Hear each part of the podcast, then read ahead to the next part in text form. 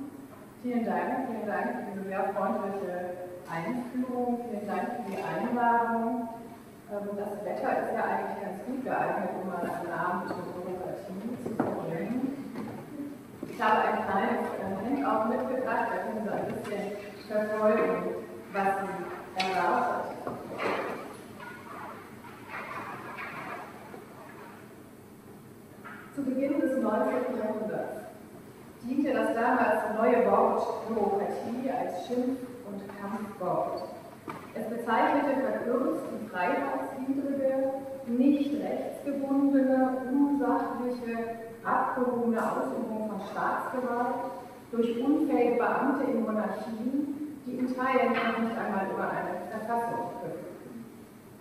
Es bezeichnete etwas, das sich zu überwinden galt. Bürokratie war gewissermaßen das Gegenkonzept der sich damals entwickelnden Vorstellung rechtsgebundener, öffentlich wahrnehmbarer Verwaltung für das Volk und durch das Volk.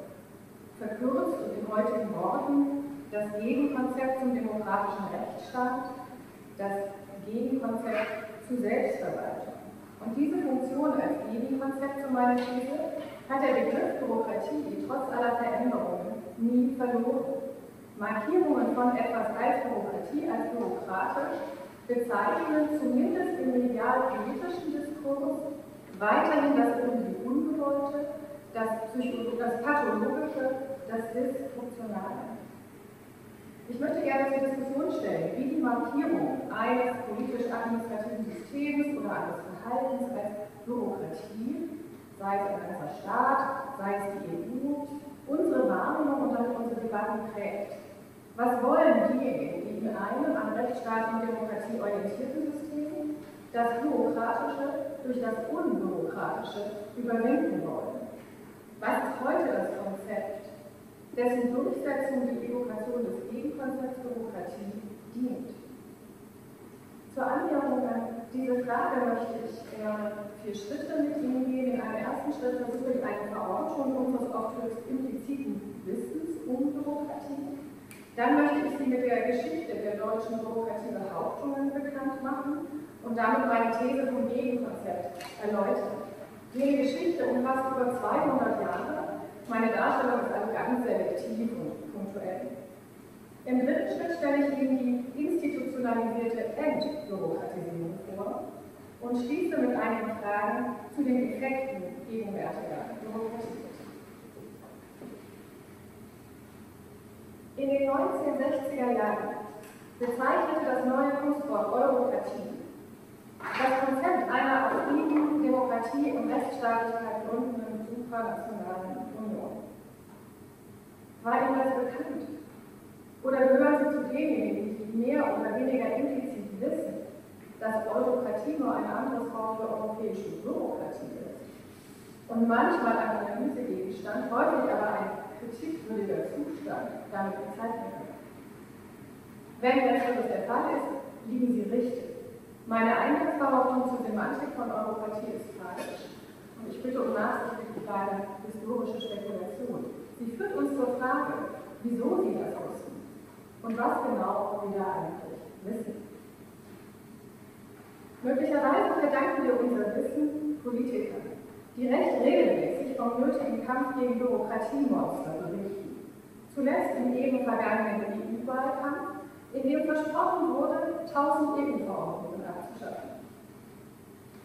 Oder wissen wir es aus der politikwissenschaftlichen Bürokratieforschung, die sich zunächst auf den Staat und später auch auf die Europäische Union bezieht und zunehmend zur Entbürokratisierungsforschung wurde. Oder haben wir unser Wissen von den Staaten und der EU selbst, die seit 40 Jahren Praktiken institutionalisiert haben, die bei uns unter der Flagge der Entbürokratisierung oder des Bürokratieabbaus segeln, einer spezifischen, gleichsam verstaatlichten Bürokratiekritik. Einer Bürokratiekritik, die die Existenz schädlicher Bürokratie schon durch ihren Kampf gegen sie beweist. Vielleicht sind es auch diffuse Eindrücke medialer Berichterstattung, wie sie folgendes Bild zu verdeutlichen sucht. Was Sie hier sehen, ist ein Graph, der auf einer informationstechnischen Auswertung zentraler deutschsprachiger Online-Medien und sonstigen Seiten beruht. Gecrawled, wie das heißt, wurde von der äh, Wortschatz-Datenbank der Leipziger Universität im Jahre 2011 ich habe in den erhobenen Wortschatz gesucht nach Bürokraten. Die Skizze zeigt die häufigsten Kookurrenzen zu diesem Wort. Kookurrenzen sind diejenigen Wörter, die typischerweise gemeinsam mit dem Ausgangswort in einem Satz auftreten.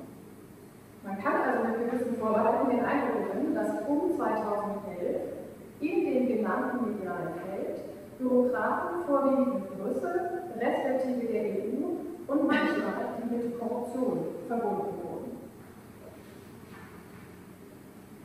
Die genutzte Datenbank Deutscher Wortschatz gibt uns auch Aufschluss, was für Bürokratie als Synonym benutzt wird. Ich zitiere: Administration, Ringeligkeit, Bürokratismus, Kleinlichkeit, Pedanterie, Kleinkariertheit, Papierkram, Amtsschimmel, Engstirnigkeit, Papierkrieg. Selbstverständlich heißen Politiksendungen öffentlich-rechtlicher Sender, die über die unberechtigte, unberechtigte Bürokratiekritik aufklären wollen, Brüsseler Bürokratenwahnsinn. Vielleicht sind es aber auch die vielen Karikaturen, die unser Bild von der Bürokratie prägen. Mit solchen Bildern, ja sogar mit Liedern, könnten wir einen heiteren Abend verbringen. Ich bringe aber nur ein Bild mit, das die EU und Deutschland spezifisch vereint. Das ist die Juncker-Kommission als Gurkenparade und ich bitte Sie, das assoziative Potenzial der Gurke einmal festzuhalten. Wir kommen darauf zurück. Niemand wird ernsthaft behaupten, dass unser Wissen um das Deutungs- und Bedeutungspotenzial von Bürokratie allein auf einen dieser Zusammenhänge zurückzuführen ist. Von der Ungenauigkeit meiner vereinnahmenden Behauptung eines uns gemeinsamen kollektiven Wissens ganz zu schweigen. Was ich mit dieser Auswahl zeigen wollte, ist zweierlei. Erstens, die Verbindung von Staat und EU mit Bürokratie scheint uns irgendwie nahe zu liegen. Diese Verbindung ist häufig negativ konnotiert. Zuweisungen wie Krankheit, Monster, Wuchern und stärker analysierend, Bürgerferne und Elitenprojekt gehören zur typischen Begleitsemantik. Zweitens, wenn man nach Bürokratiewahrnehmung sucht, indem man nach dem Wort Bürokratie sucht, gerät eine Vielfalt von Diskursarenen in den Weg. Wir können Block 3 unterscheiden, die politischen Ideale, die wissenschaftliche und die praktische. So unterschiedlich sie sind, sind sie doch nicht eindeutig zu trennen, überlappen sich vielmehr. Und gerade die Verbindungen und Effekte untereinander sind natürlich interessant und bedeutend. Ich beschäftige mich im Folgenden nicht mit der Frage, ob Deutschland oder die EU eine Bürokratie sind, sondern was damit gemeint ist, wenn etwas in negativer Absicht als Bürokratie bewertet wird. Es geht also, paradox formuliert, um spezifische Prägungen von Bürokratiekritik mit Hilfe der Markierung von etwas als Bürokratie. Und es geht natürlich nicht zuletzt um Ressentiments und Stereotypen. Die Fokussierung darauf sollte aber nicht den Eindruck erwecken, als gäbe es keine ernstzunehmenden Befunde, keine kritikwürdigen Phänomene in der berühmten Wirklichkeit. In Anlehnung an die wissenschaftliche und praktische Debatte nenne ich grob drei Dimensionen solcher Bürokratiekritik. Erstens zu viel Staat, zu viel EU, das heißt zu viele Aufgaben oder zu viele Beamte, ein elitärer Apparat. Die zweite Kritikrichtung ist die Art der Aufgabenerfüllung der Stil also insbesondere Bürgerferne ist ein typischer Vorwurf, intransparente Aushandlungsmechanismen zwischen Verwaltungen und das berühmte Demokratiedefizit. Und die dritte Perspektive in der Forschung ist zu viel Recht, also das Stichwort Überregulierung. Das alles ist so neu wie unsere Gegenwart und doch nicht so neu und deswegen lohnt sich vielleicht ein Weg zurück. Am Anfang der deutschen Demokratie Behauptung also der Markierung von etwas als Bürokratie steht ein Transfervorgang aus dem Französischen. Das Kunstwort Bürokratie ist im Ancien Regime des 18. Jahrhunderts als wirtschaftsliberales Spott- und Kritikwort für einen überregulierenden Staat geprägt worden, Seite an Seite mit Bouromanie. Ich habe Ihnen das Zitat mitgebracht von Vincent de Handelsintendant und dann selber Beamter und Anhänger der physikratischen Bewegung. Und berichtet wird das alles von Melchior Grimm über besondere literarische äh, Korrespondenz. Und der zentrale Punkt ist, also was Vincent de sagt, ist, wir haben in Frankreich eine Krankheit, die sehr großen Schaden anrichtet. Diese Krankheit nennt sich Büromanie. Und Grimm erzählt weiter, hin und wieder machte Brunet, daraus eine vierte oder fünfte Regierungsform unter dem Titel Bürokratie. Wozu sollen in der Tat so viele Schreibtische gut sein, so viele Angestellte, so viele Sekretäre und so weiter und so fort, wenn die Maschine von selbst läuft. Bürokratie bezeichnet eine Krankheit, das Dysfunktionale, das nicht erforderliche, es ist ausschließlich etwas Negatives. In Deutschland findet das Wort nach 1800 schnell Verbreitung. Es wird definiert und genutzt und auf die deutsche Situation und Debatte angepasst. Offenbar füllt Bürokratie eine Lücke der politisch-sozialen Zeit, ähnlich wie das Wort und das damit verbundene Konzept liberal, das ebenfalls aus Frankreich kommt. Bürokratie steht dabei für eine Art Gegenkonzept, dient als Abgrenzungsbegriff, bezeichnet vor allem und vormals das, was es aus liberaler, frühdemokratischer und frühsozialistischer Sicht zu überwinden gilt. Aber auch andere politisch-soziale Richtungen können Bürokratie als Bezeichnung für schlechte Verwaltung und Staatlichkeit nutzen. Ich gebe drei Beispiele. Einige von Ihnen werden die Ressentiment geladene Bürokratie und Beamtenkritik kennen, die der Reichspfeiler von Stein formuliert 1821. Das System durch eine zentralisierende, regierungssüchtige Bürokratie angewandt, frisst sich selbst auf. Wir sind überbevölkert, haben überfabriziert, überproduziert, sind überfüttert und haben mit Buchstaben und Tinte die Beamten entmenscht die Verwalteten entgeistert und alle von toten Mechanismen aufgelöst. Die besäulten, buchgelehrten, interessenlosen, ohne Eigentum seienden Pluralisten, nicht unwichtig, die haben kein Eigentum. Ohne Eigentum seiende Pluralisten bilden eine Kaste, sagt von Stein, sind bloße Schreibmaschinen. Eine frühe Verwendung des Wortes Schreibmaschine, bevor die technische Schreibmaschine sich wirklich später durchsetzen wird. Im Vorwärts bezeichnet Bürokratie vor allem das Beamtentum und die hierarchisch demokratisch organisierte Entscheidungsorganisation Monarchie. Sie sollen aus liberaler und manchmal demokratischer Sicht durch volkstümliche Verwaltung abgelöst werden. Was gehört dazu?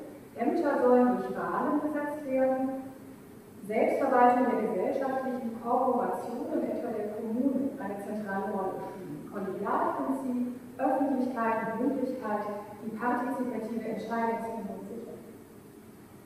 Der frühe Karl Marx, damals noch Radikaldemokrat, formuliert eine noch radikalere Bürokratiekritik 1843.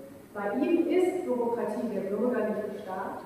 Systeminterne Reform wird an den negativen Seiten nichts ändern, nur Systemüberwindung kann helfen. Ich nehme einen Satz, den ich mitgebracht habe, die Bürokratie ist ein Kreis, aus dem niemand herausspringen kann. Ebenfalls in der Mitte des 19. Jahrhunderts versucht sich Robert von Rohl an der Erfassung des neuen Begriffs. Seine semantische Sammlung führt zur Erkenntnis, dass Bürokratie ein negativer Ausdruck, ein Kritikbegriff sei, geeignet, die unterschiedlichsten politischen Richtungen scheinbar zusammenzuführen. Ich habe versucht, es aufzumalen. Wohl identifiziert die folgenden Kritikergruppen und Perspektiven der Bürokratiekritik. Aristokraten und privilegierte Stände, Gewerbetreibende und Liberale, Techniker und Experten, Kirchen, Wissenschaft, Gemeinden und schließlich die Staatsmänner selbst, also mehr oder weniger alle überhaupt, an diesem Diskurs teilnehmen. Sind auch die Kritikpunkte, die Unbehagen, in der Markierung als Demokratie ausgedrückt werden. Erstens die Ausdehnung des Staates, die Übertreibung der Staatsidee, die er formuliert. Sie zeigt sich im Übergriffen des Staates auf die Gesellschaft, auf die Korporationen und führt zur, ich zitiere, Aufsaugung des öffentlichen Lebens durch den Staat. Zweitens die Ausdehnung des Beamtentums, dieses Organismus von gewerbsmäßigen Beamten, deren gewerbsmäßiges Regieren führt zur Bildung einer Kaste. Sie haben noch den Reichsbeinamen Stein im Ohr. Drittens die mangelnde Bildung und Befähigung der Beamten bei gleichzeitigem Hochmut. Also nicht nur können sie nicht, sondern sie sind auch noch hochmütig. Viertens, zentral sind schließlich die Geschäftsformen, das was Sie auch Verwaltungsstil genannt haben. Dazu gehört zum einen überflüssige Schreiberei, Tintenverschwendung, aber auch die Klage über Bandstreit gegen Bürger und schließlich über fehlende persönliche Vorortkenntnisse. Kurz, Mohls Text bietet eine Darstellung wesentlicher Aspekte von Staats- und Verwaltungskritik, die seither von verschiedener Seite immer wieder aufgegriffen werden, gefasst im Begriff Bürokratie. Im vergleichenden Vorgriff auf spätere Zeiten möchte ich zwei Einsichten hervorheben. Erstens, Bürokratie ist ein vager Begriff. Er markiert Negatives und davon recht viel, ist aber eindeutig begrenzt auf Phänomene von Staat und staatlicher Verwaltung. Zweitens, die Dimension Recht, Rechtskritik wird nicht explizit thematisiert. Eine Dimension, die für gegenwärtige Debatten zentral ist, nicht zuletzt auf der Ebene der Ehe. Gegen Ende des 19. Jahrhunderts wird dann das Verbalsubstantiv Bürokratisierung geprägt.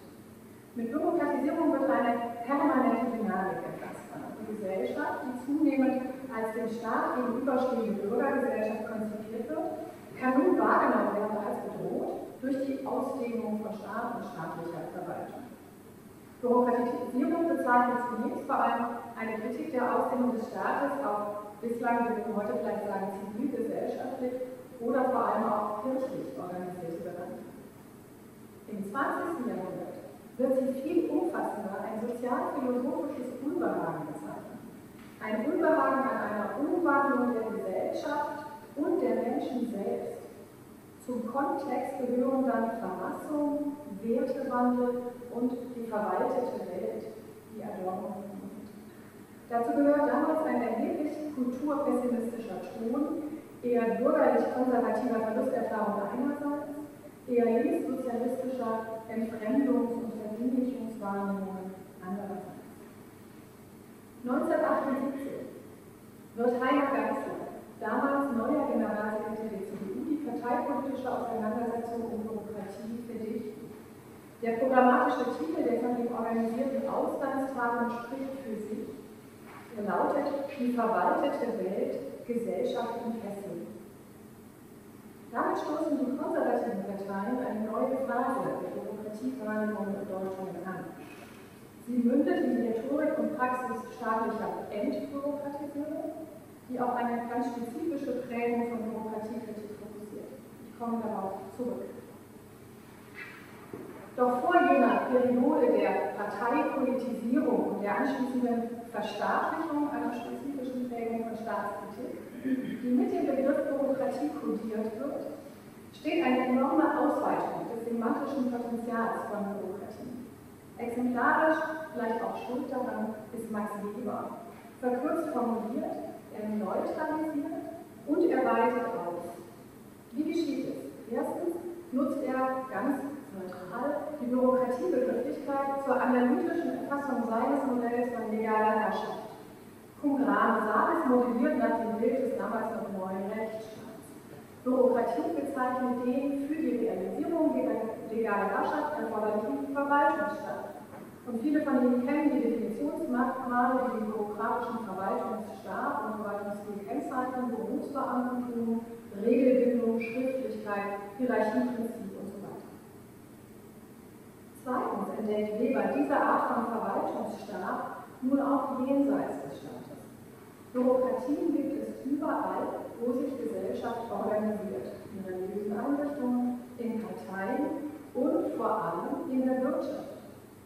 Bürokratie wird gewissermaßen, bei Weber ist das noch nur angedeutet, eine Art organisationstheoretischer Grundbegriff. Soziologen und Ökonomen können dann die private Wirtschaftsbürokratie oder Industriebürokratie, das sind so Titel der Zeit, mit staatlicher Bürokratie vergleichen. Ja, die Privatbeamten der Wirtschaft, zeitgenössischer Sprachgebrauch, mit den Staatsbeamten parallelisieren. Büromenschen sind sie alle. Die Privatbeamten sind die negativen Organisationseffekte, Stichwort Arbeitsteilung, Entfremdung, womöglich noch stärker ausgesetzt als die Staatsbeamten. Weber gilt deshalb als zentrale Station, wenn nicht Ausgangspunkt der Verwissenschaftlichung von Bürokratiebehauptungen. Dieses Neutralisierungsnarrativ der wissenschaftlichen Bürokratieforschung kann man skeptisch beurteilen, ich würde das tun. Wichtig ist aber der Hinweis, dass ähm, Weber den Begriff Demokratie nicht nur neutral analytisch nutzt, sondern auch die Deutung von Bürokratisierung als diffuser Bedrohung von Gesellschaft anklingen lässt. Er hat wirklich einfach zwei ganz verschiedene Verständnisse, die er verfolgt. Diese werden bei seinem Bruder Alfred Weber mit großem Pathos formuliert, weil Alfred Weber immer noch viel pathetischer formuliert hat als Max Weber, ich zitiere. Alfred Weber sieht, wie sich ein riesenhafter Apparat in unserem Leben entwickelt wie dieser Apparat die Tendenz besitzt, sich immer weitergehend über früher frei und natürlich gewachsene Teile unserer Existenz zu legen, sie in seine Kammern, Fächer und Unterfächer einzusaugen, wie ein Gift der Schematisierung, der Ertötung alles im fremden, individuellen, selbstgewachsenen Eigenlebens von ihm ausstrahlt. Er sagt hier noch weiter, wie er anstelle dessen ein riesenhaftes rechnerisches Etwas setzt ein System, das mit einem toten Vor- und Nacheinander, brockenweise Miteinander, seelenlosen Füreinander sich über alle Arbeit, alles Schaffen breitet. Entmündigung und Verspießbürgerung der mittleren und der Oberschicht durch Bürokratisierung formuliert Alfred Weber als das Problem. Ein gesellschaftsbezogenes Unbehagen, das über politische Kritik am monarchischen obrigkeitsstaatlichen Beamtentum natürlich weit hinaus Bürokratie. Das Gegenwort Entbürokratisierung wird zu Beginn der Weimarer Republik geprägt. Ich übergehe die interessante Geschichte der Ausbreitung von Entbürokratisierung und springe erneut zum Ende der 1970er Jahre. Ausgehend von der erwähnten Tagung der CDU explodiert ein neuer Entbürokratisierungsdiskurs in Politik, Publizistik und Wissenschaft. Unter anderem berichtet gegen den sozialdemokratischen Ausbau des Sozialstaates und damit einhergehende Vergrößerungen der Verwaltungen sowie Rechtsexpansion und natürlich auch Kostenfolgen besetzten die konservativen Parteien das Feld der Staat- und Rechtskritik mit Hilfe der Schlagworte Bürokratie, Bürokratieabbau, Entbürokratisierung. Die Wissenschaft wird einbezogen, versucht sich in Teilen der negativen Konnotierung von Bürokratie zu verweigern, nach meinem Eindruck letztlich erfolgreich. Zunehmend wird nun eine altneue wirtschaftsliberale Grundierung stärker. Als Referenz kann man im gewissen Sinne den Essay von Ludwig von Mises, die Bürokratie nutzen, ursprünglich 1944 in den USA publiziert. Die dort formulierte, in Anführungszeichen, neoliberale, ein schwieriges Wort, ich benutze es dennoch, neoliberale Staats- und Staatsverwaltungskritik wird in den USA und in anderen westeuropäischen Staaten nicht zuletzt mit Hilfe der OECD zunehmend eingeübt. Sie gewinnt ab den 1980er Jahren auch in Deutschland zunächst rhetorisch an Boden. Entbürokratisierung, Privatisierung und Deregulierung ist der aktionsbezogene Schlagwort Dreiklang dieser Konzeption. Die neue Wortbildung Bürokratie Kosten, die im Zentrum der Konzeption von Entbürokratisierung steht, zeigt, dass es in dieser Konzeption vorwiegend um Wirtschaftsinteressen mit Bürokratiekosten wird der Aufwand bezeichnet, den Unternehmen für die Erfüllung von Informationspflichten an die Verwaltung leisten müssen. Ziel jener Informationspflichten ist es, die Verwaltung zu befähigen, ihre Aufgaben, etwa im Arbeitsschutz oder Umweltschutz, zu erfüllen. Die Verschiebung der Aufmerksamkeit auf jene Bürokratiekosten steht zugleich für eine Verengung bürokratiekritischer Diskurse.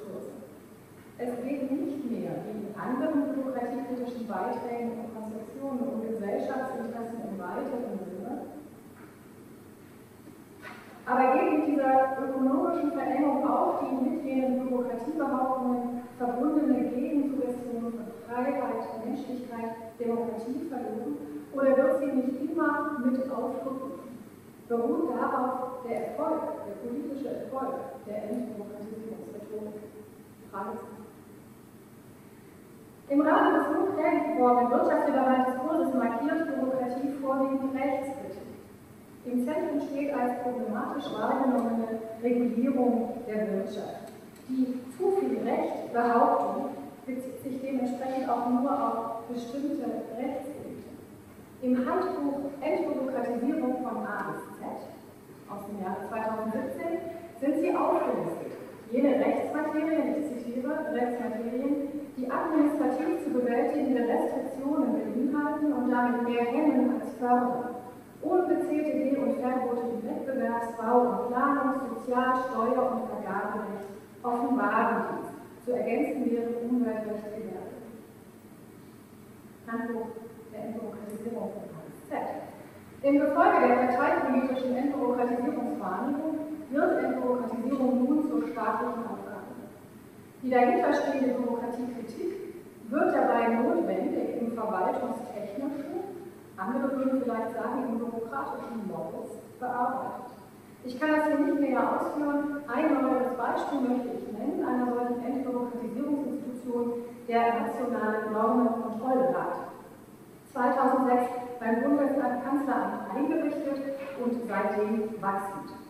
Er prüft, vereinbart formuliert, Gesetzesvorschläge der Regierung darauf ob sie die entstehenden Bürokratiekosten für die Unternehmen zutreffend geschätzt und ausgewiesen haben. Ein jährlicher Bericht belegt Fortschritte und Probleme im Bereich staatlicher Entbürokratisierung und das ist eine der Berichtübergaben, ne, Zeit für das Wesentliche, dank dem nationalen Normkontrolle.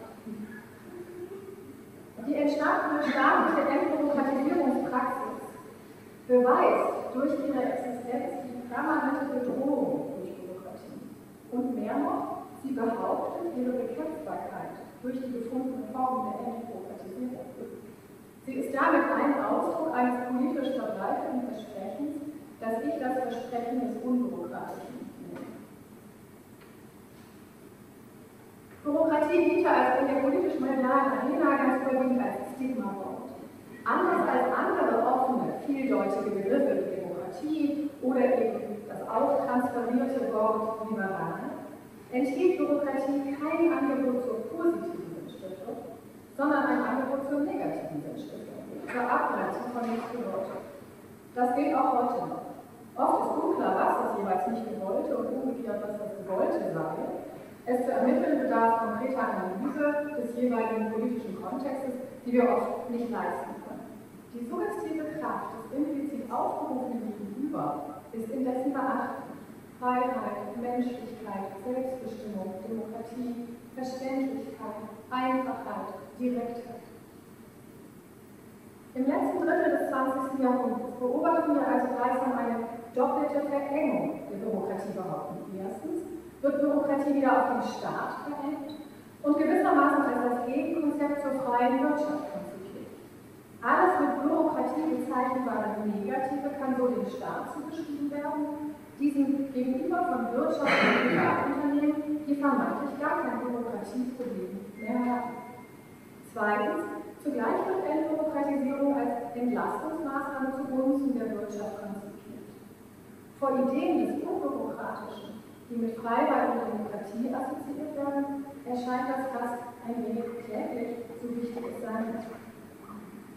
Auf einige der beobachtbaren negativen Folgen dieser Entbürokratisierungspraxis der letzten Jahrzehnte haben Jens Kersten und seine Mitautorinnen in einem neuen Buch eindrucksvoll hingewiesen. Vielleicht können wir das in der Diskussion näher aufnehmen. Ich möchte zunächst noch einen Blick auf die EU werfen mit Ihnen zusammen als Beispiel für das Entbürokratisierungsparadigma. Wie angedeutet hat die EU ihrerseits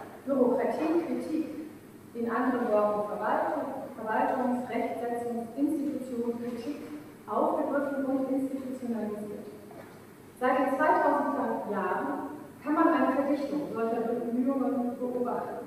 Sie sind Reaktionen auf Kritik an der EU und Teil der EU-Reformbemühungen, welche die zunehmende europäische Integration begleiten. Und ich nenne selektiv nur drei Stationen. Erstens die sogenannte hochrangige Gruppe im Bereich Verwaltungslasten, besser bekannt als Stoiber-Kommission seit 2007. Ihre Aufgabe war die Umsetzung des Administrative Burden Reduction Plans, demzufolge der durch EU-Rechtsvorschriften verursachte Verwaltungsaufwand für Unternehmen bis zum Jahr 2012 um 25 Prozent zu verringern war. Das hat unter anderem zur Abschaffung der sogenannten Burgenverordnung geführt. Sie erinnern sich, wir kommen noch zurück. Zweitens, REFIT. REFIT.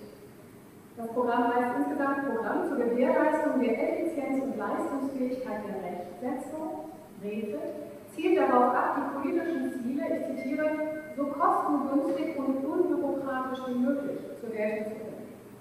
Die Kommission hat daher ermittelt, welche zehn Unionsrechtsvorschriften kleiner und mittlerer Unternehmen besonders belasten. Identifiziert wurden Vorschriften zum Umweltschutz, zum Datenschutz und zum Arbeitsschutz. Drittens der Ausschuss für Regulierungskontrolle seit 2015, der ähnlich wie der deutsche Normen- und Kontrollrat Rechtsakte auf ihre Kosten für die Wirtschaft prüfen soll. Wie in Deutschland auch liegt ihm ein Verständnis von Bürokratie, im Englischen häufig Regulation, zugrunde, das auf die Kosten bestimmter Arten von Recht für die Wirtschaft fokussiert. Welchen Nutzen für welche anderen Kreise das vereinfachte, aufgehobene oder nie erlassene Recht gehabt hätte, wird nicht gegeben. Der kostentechnische Zugriff wird als unpolitisch inszeniert, ist das aber gerade nicht. Sehen wir uns ein Beispiel für praktizierte Entbürokratisierung auf EU-Ebene an und ich nenne es die Gurke und die Ironie der Geschichte.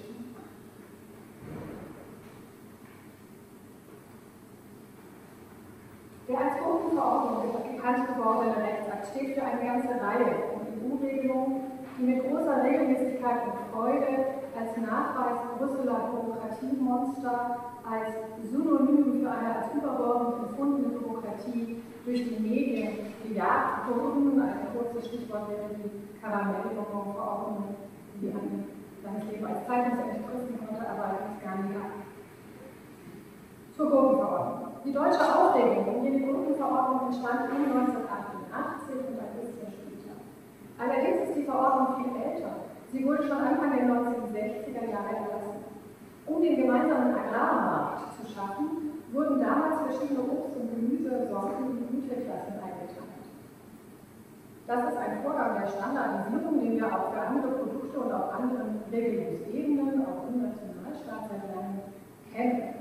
Und bei der Gurke war das besonders lustig, dass die Krümmung sozusagen vorgegeben wurde, damit man sie besser packen kann. Also krumme Gurken ein echtes Problem. Die Vereinheitlichung der Qualitätsklassen sollte den europäischen Binnenhandel mit den Agrarprodukten ermöglichen. Dieses Ziel steht, wie Sie alle wissen, am Beginn der europäischen Wirtschaftsgemeinschaft der heutigen EU. Wie es scheint, war die Regelung in den 1960ern nicht geeignet, größere Aufmerksamkeit zu erregen. 1988 wird sie geändert die Grundstruktur bleibt erhalten und auch die Regelung zur Vorbegründung ist gar nicht neu. Ein ganz normaler Vorgang, es schien. Doch diesmal sorgte die Gurkenkrümmung für mediale Aufmerksamkeit, kabarettistische Freude und Bürokratiespruch. Einer von vielen, also können mal Bürokratie und Gurke googeln, das ist ganz schön. Warum diese Bürokratiewahrnehmung? Was war eigentlich das Problem? Freiheit der Bunker, die Freiheit der Verbraucher, Demokratie, Menschlichkeit, Bürgernähe? Ich kann diese Frage nicht beantworten. Offenbar bündelte die bürokratisierte Gurke latentes Unbehagen. Sachliche Kritik hingegen eher nicht. Unklare Kritik kann man nicht gut bewerten. Das erlaubt mir eine Überlegung zum Demokratiedefizit, das in der EU-Kritik ja häufig aufgerufen wird. Steckt also hinter der Gruppengeschichte demokratisches Unbehagen? Wenn ja, wäre das eine Fehlwahrnehmung. Denn die EU übernimmt die Standardisierung, weil die Selbstregulierung der Akteure nicht funktioniert. Auf EU-Ebene wird dieser Akt dann viel sichtbarer als früher, als noch in den nationalen, privat geregelten Normgründungen festgelegt wurden, über die überhaupt niemand. Führt also ausgerechnet der öffentlichere und vielleicht auch demokratischere Rechtsetzungsmodus in der EU zum Bürokratievorwurf? Ich komme zum vorerst letzten Akt der Gurkengeschichte. Seit ungefähr 2013 hat sich die mediale Rezeption der Gurkenregulierung in ihr Gegenteil Mittlerweile gilt sie als Beispiel für ungerechtfertigte EU-Kritik. Es wird berichtet über die wahren Hintergründe, Interessen der Wirtschaftsbranche und die große Akzeptanz im Markt. Woher kommt der Sinneswandel? Auch das weiß ich nicht. Die heranrückenden Wahlen zum Europäischen Parlament im Jahr 2014, dass unserer deutschen Vorstellung von einem demokratischen Parlament ähnlich fertig geworden ist, möge ein Grund gewesen sein. Es galt die niedrige Wahlbeteiligung, die angesichts mittlerweile erreichter Parlamentarisierungserfolge unangemessen schien, zu verbessern. Vielleicht. Vielleicht liegt es aber auch daran, dass unsere Verordnung 2009 abgeschafft wurde. Gegen viel Widerstand, gerade auch aus Deutschland. Plötzlich schien also das Bewusstsein zu dringen, dass die Gruppenregulierung weniger ein Problem als eine Lösung gewesen war und vielleicht doch nicht geeignet als ultimatives Beispiel für demokratiedefizienten bürgerfernen Regulierungszwang. Wieso wurde sie denn abgeschafft? Ich spekuliere. Die Gurkenverordnung war zum Symbol von Bürokratie. Ihre Abschaffung war ein Beweis erfolgreichen Bürokratieabbaus. Ein Beweis, den die Entbürokratisierungsinstitution, in diesem Falle die Steuerkommission, erbringen musste, um ihre Existenz zu rechtfertigen. Dem konnte man sich offenbar nicht entziehen. Spekulation. Ich komme zum Schluss und zu drei Thesen die Erstens, die Markierung von Entscheidungen, von Recht und Verwaltung als Bürokratie dient der Distanzierung vom System. Die Analyse des Entbürokratisierungsdiskurses im späten 20. Jahrhundert hat gezeigt, dass eine wesentliche Funktion der politischen Demokratisierungsmethode in der Selbstimmunisierung der Akteure des politischen Feldes besteht. Sie sind unvermeidlich Mitverursacher von Bürokratisierung und versuchen nun in einem symbolischen Diskurs sich von sich selbst zu distanzieren. Auch in der politischen Auseinandersetzung ist das Spiel festgelegt. Der Gesetzentwurf des jeweils anderen ist das Bürokratiemonster. Und das geht von allen Seiten. Als selbsternannter Kämpfer gegen jede Bürokratiemonster bekämpft man das Schlechte, gehört also zu den Guten. Die Markierung der EU als Brüsseler Bürokratie durch mitgliedstaatliche Politiker und auch Staatsdiener fungiert dann gleichsam als doppelte Distanzierung zur Bürokratie. Distanzierung kommt die Brüssel-Distanzierung, Ihnen vielleicht auch als EU-Spiel über Wandel bekannt. Politikerinnen in den Mitgliedstaaten nutzen die Komplexität der Organisation von Willensbildung in der EU, um eigene Verantwortlichkeiten und Zurechnungsspuren zu vermischen. Als wäre die Brüsseler Bürokratie die Bürokratie der anderen. Zweitens, wenn Sie als Politiker sympathisch wollen, ziehen Sie Gummistiefel an und versprechen unbürokratische Hilfe. Aber was wird damit eigentlich versprochen? Der Einsatz öffentlicher Gelder ohne Bindung an Regeln und Verfahren durch Personen, denen das Geld nicht gehört. In der EU sehen wir einen ähnlichen Versprechensmechanismus am Werk. Hinter den früheren Programmaussagen wie Vereinfachung von Verwaltung, Reduktion von Lasten, steht das Versprechen, dass es irgendwann einfacher und billiger wird. Wenn dem nicht so ist, warum auch immer, sitzt die Kommunikation und mit die Akteure in einer Glaubwürdigkeitsfalle. Das, was Versprechen nicht erfüllt wird, wird immer deutlicher. Um nochmal auf das Buch von Jens Kersten zurückzukommen, dort wird zu Recht formuliert, der Bürokratieabbau ist ein Bürokratieumbau. Und dabei ist in meinem Vortrag das eigentliche Umbauwort noch gar nicht gefallen, nämlich Digitalisierung. Das Versprechen des Unbürokratischen gibt sich kritisch, zielt aber allzu oft auf Kritik abwehren. Die einigende Kraft des mit Bürokratie aufrufbaren Kritikpotenzials und Ressentiments bewirkt paradoxerweise die Entpolitisierung von Diskussionen über Verwaltung, über Rechtsstaat und Gesetze. Sie lenkt so von der erforderlichen Kritik eher ab, als sie zu leisten. Drittens, not least gehört zu den Effekten Verunklaren. Weil Bürokratie so viel bezeichnen kann, bleibt unklar, was genau eigentlich kritisiert wird. Obwohl wir mittlerweile an vielen Stellen negative Folgen der Entbürokratisierung reparieren oder wenigstens bemerken, ändert sich die politische Bürokratierhetorik kaum. Auch die zwischenzeitliche Kritik und Selbstkritik an überzogenen Bürokratie-Bashing, die in den 2010er Jahren mal aufkam, scheint viele nicht zu ergreifen. Die große Frage ist, ob mit dieser verunklarenden Staats-, Verwaltungs- und Rechtskritik schleichende Veränderungen der Wahrnehmung von Staat, Verwaltung und Recht einhergehen. In einem demokratischen Rechtsstaat wäre das nicht trivial. Mir scheint die populistische Anschlussfähigkeit entsprechender Kritik hoch zu sein. Ich Ende. Diese Klasse 2 umfasst Blumenkohl von maßfähiger Qualität der nicht in die höheren Klassen eingereicht werden kann, aber den dort genannten Blumenseigenschaften entspricht. Die Blume könne leicht verformt, etwas lose steht von gelblicher Farbe. Sie können aufweisen leichte Spuren von Sonnenbrand, Blattauswuchs zwischen den Blumen, jedoch höchstens fünf kleine blassgrüne Blätter, leicht oder Pflaumen, ausgenommen jeder Pflaumen, der sich feucht oder fett einfühlt. Zulässig sind auch höchstens zwei erfolgende Fehler, leichte Spuren von Schädlings- oder Krankheitsbefall, leichter oberflächlicher Frostschaden, leichte Quetschungen.